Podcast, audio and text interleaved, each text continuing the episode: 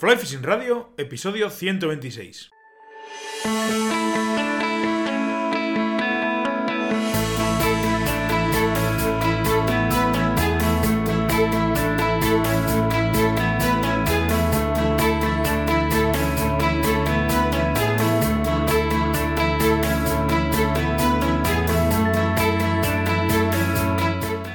Bienvenidos, mis queridos pescachailes, a un nuevo episodio de Fly Fishing Radio, el primer podcast de pesca con mosca en español. Soy Miquel Coronado y durante la próxima media hora vamos a hablar de pesca con mosca. Esta semana quiero introducir un tema que si nos metiéramos a desarrollarlo, pues podría rellenar horas y horas y horas y horas del podcast, hablando de su utilidad, de la forma de realizarlos, etcétera, etcétera, etcétera. Me estoy refiriendo a los lances de presentación, también llamados lances de línea floja. En el episodio de hoy vamos a repasar de manera rápida qué son, para qué sirven, cómo se hacen e incluso veremos una pequeña manera de clasificarlos y también mm, daré mi opinión porque creo que son una herramienta de aprendizaje, de entrenamiento y una, y una herramienta didáctica muy muy interesante.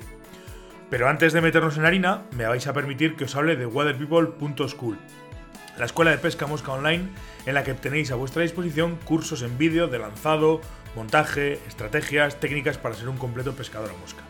Cada semana se publican dos nuevas clases del curso que tengamos activo y cuando se acabe un curso automáticamente comenzará uno nuevo.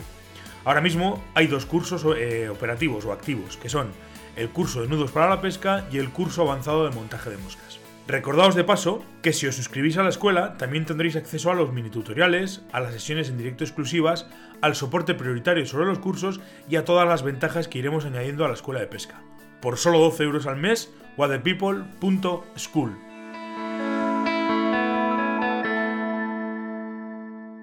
Os he comentado en la intro que hoy voy a hablar de los lances de presentación.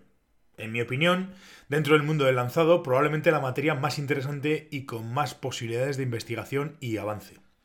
Para mí, Conocer los lances de presentación, entenderlos y experimentar con ellos, tanto en la hierba como en el agua, hacen de cada uno de nosotros mucho mejores lanzadores y por tanto mucho mejores pescadores. Si somos capaces de dominarlos y de jugar con ellos, vamos a entender mucho mejor las distintas configuraciones de las corrientes de cualquier río y vamos a ser capaces de presentar nuestras moscas en cualquier situación. Empezaremos pues por el principio, definiendo qué son los lances de presentación. Los lances de presentación son todos aquellos lances o correcciones tras la parada de la caña en los que de manera consciente, repito, de manera consciente, hacemos que el conjunto línea abajo no caiga al agua completamente estirado y recto.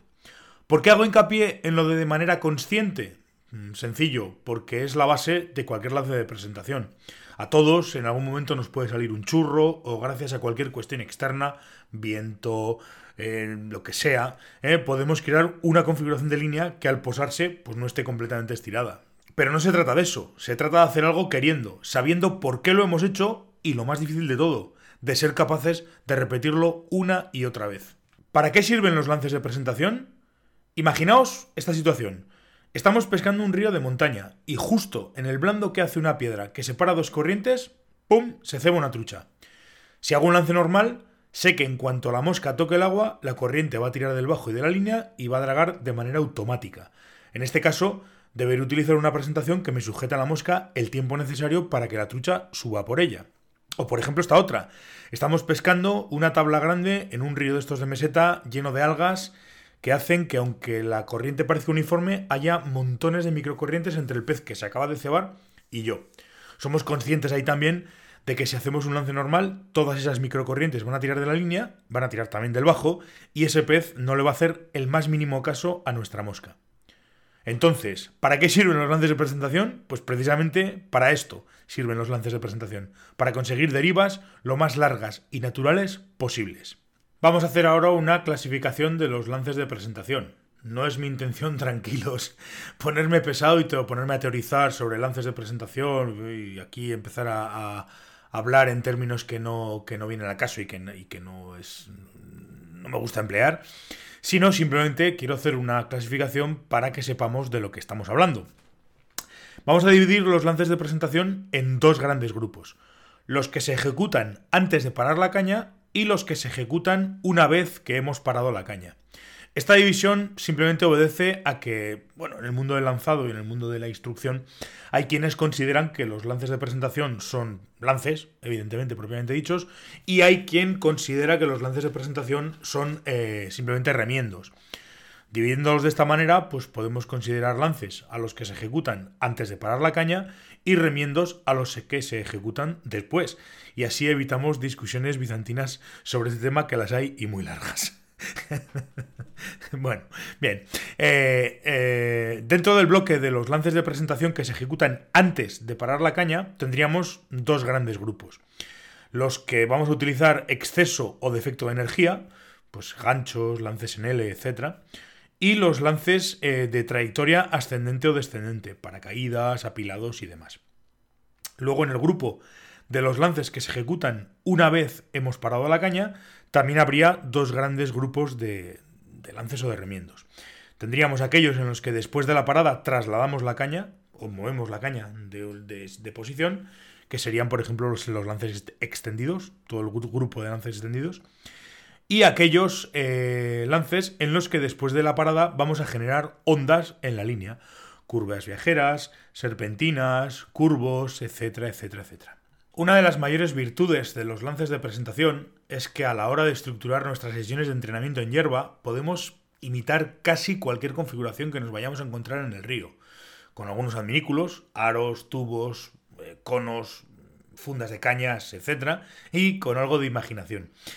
Eh, esto nos va a permitir jugar, experimentar, investigar y hacer pruebas de todo tipo. Los lances de presentación son, en mi opinión, el verdadero nexo de unión entre la hierba y el agua. Cuando hablan de que, los, de que el entrenamiento no sirve para nada, y esto permitirme que deje esta cuñita aquí, pero cuando, repito, cuando alguien me dice que el entrenamiento en hierba no sirve para nada, eh, yo siempre suelo poner, y he puesto muchas veces el mismo, el mismo ejemplo. Eh, me lo habréis oído seguramente, pero bueno, lo voy a decir porque viene al cabo.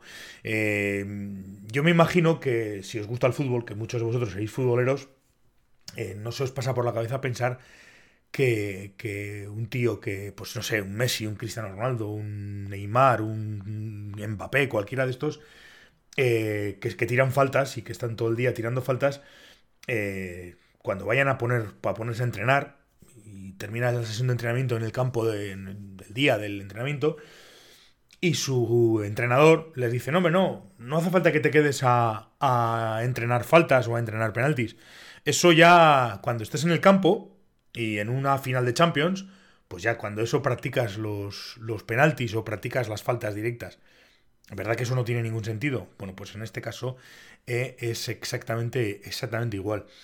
Creo que como herramienta de aprendizaje, como herramienta de perfeccionamiento y sobre todo como herramienta para conseguir memoria muscular, entrenar los lances de presentación en hierba son algo, vamos, o sea, fundamental, fundamental, fundamental. Y nos va a ayudar muchísimo a la hora del río. O a la hora de trabajar en el río. Estoy seguro que si entráis en este mundo de los lances de presentación, os vais a divertir muchísimo, vais a aprender un montón y sobre todo vais a ser pescadores mucho más preparados para cualquier situación que os vayáis a encontrar en cualquier escenario de pesca. Eso sí, hay que estar dispuesto a romper las rígidas reglas del lanzado y a probar siempre cosas nuevas. Tenéis que estar dispuestos, como digo, a jugar con el tamaño de los bucles, a alargar o a cortar el bajo, eh, dependiendo evidentemente de lo que queramos hacer o el tipo de lances que queramos hacer.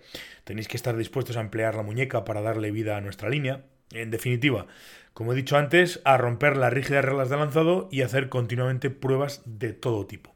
Por cierto, si alguno queréis profundizar algo más en este mundo de los lances de presentación, que sepáis que en waterpeople.school tenéis disponible un curso de lances de presentación en el que vemos distintos lances de, distintos lances de presentación, valga la redundancia, cómo ejecutarlos, su utilidad, su. Bueno, y hay incluso una clase eh, específica eh, sobre el, el, entrenamiento, el ejercicio del reloj, en el cual podemos utilizar diferentes lances de presentación dependiendo de, de la situación en la que estemos, suponiendo que estamos en un reloj en un reloj analógico, nosotros estamos en el punto central y tenemos que presentar nuestra mosca pues, a las 12, a la 1, a las 2, a las 3, a las 4, a las 5, a las 6, a las 7, a las 8, a las 9, a las 10 y a las 11.